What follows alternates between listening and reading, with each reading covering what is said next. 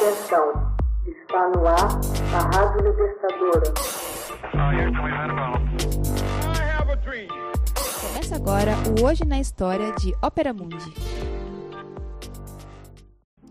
1908 Monarquia austro-húngara anexa Bósnia e Herzegovina.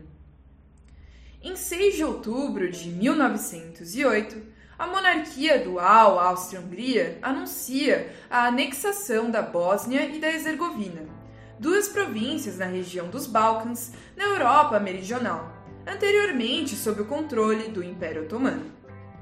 Embora a Bósnia e Herzegovina estivessem ainda em 1908 nominalmente sob o controle do sultão otomano, o Império Austro-Húngaro vinha administrando essas províncias desde o Congresso de Berlim de 1878, quando as grandes potências da Europa concederam à monarquia dual o direito de ocupá-las, ainda que elas permanecessem legalmente vinculadas à Turquia.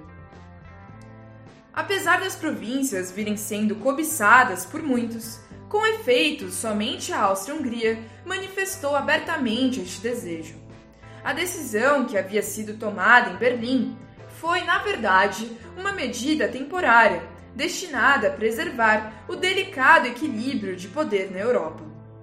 Para tornar as coisas ainda mais complicadas, a população majoritariamente eslava das duas províncias tinha suas próprias ambições nacionalistas, visto que seus vizinhos eslavos da Sérvia ansiavam por anexá-las a fim de levar adiante suas ambições pan-eslávicas. Quando o Comitê de União e Progresso, os assim chamados Jovem Turcos, comandou a rebelião que tomou o poder no Império Otomano em 1908, o barão Alois von Arntal, ministro do exterior do Império Austro-Húngaro, vislumbrou a oportunidade de confirmar seu domínio nos Balcãs. A parte a debilidade do sultão, a Rússia, a grande rival da monarquia austro-húngara na luta pelo poder nos Balcãs, também balançava, após a derrota na Guerra Russo-Japonesa e a Revolução Interna ocorrida em 1905. O anúncio da anexação pela Áustria-Hungria da Bósnia e Herzegovina rompe o frágil equilíbrio de poder nos Balcãs, irritando a Sérvia e os nacionalistas eslavos por toda a Europa.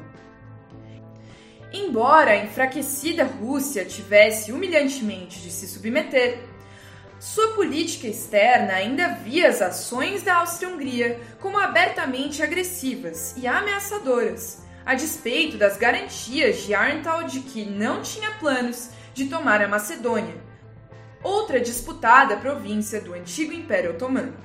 A resposta da Rússia teve o condão de excitar o sentimento pró-Rússia e anti-Áustria na Sérvia e outras províncias balcânicas, provocando temores em Viena do expansionismo eslavo na região.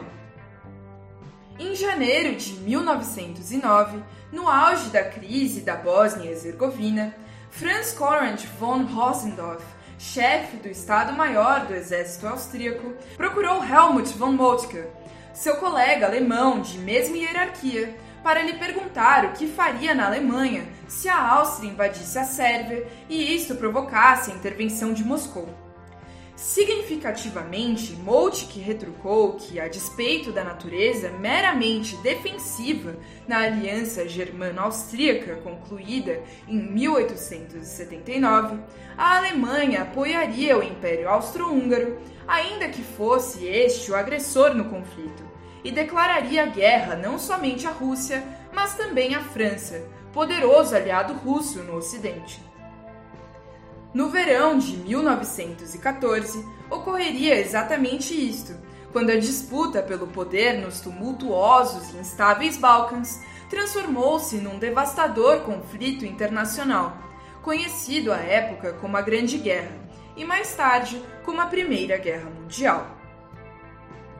Hoje na História é uma produção de Ópera Mundi, baseada nos textos de Max Altman, com locução e adaptação de Paulo Orlovas e edição de Laila Manoel.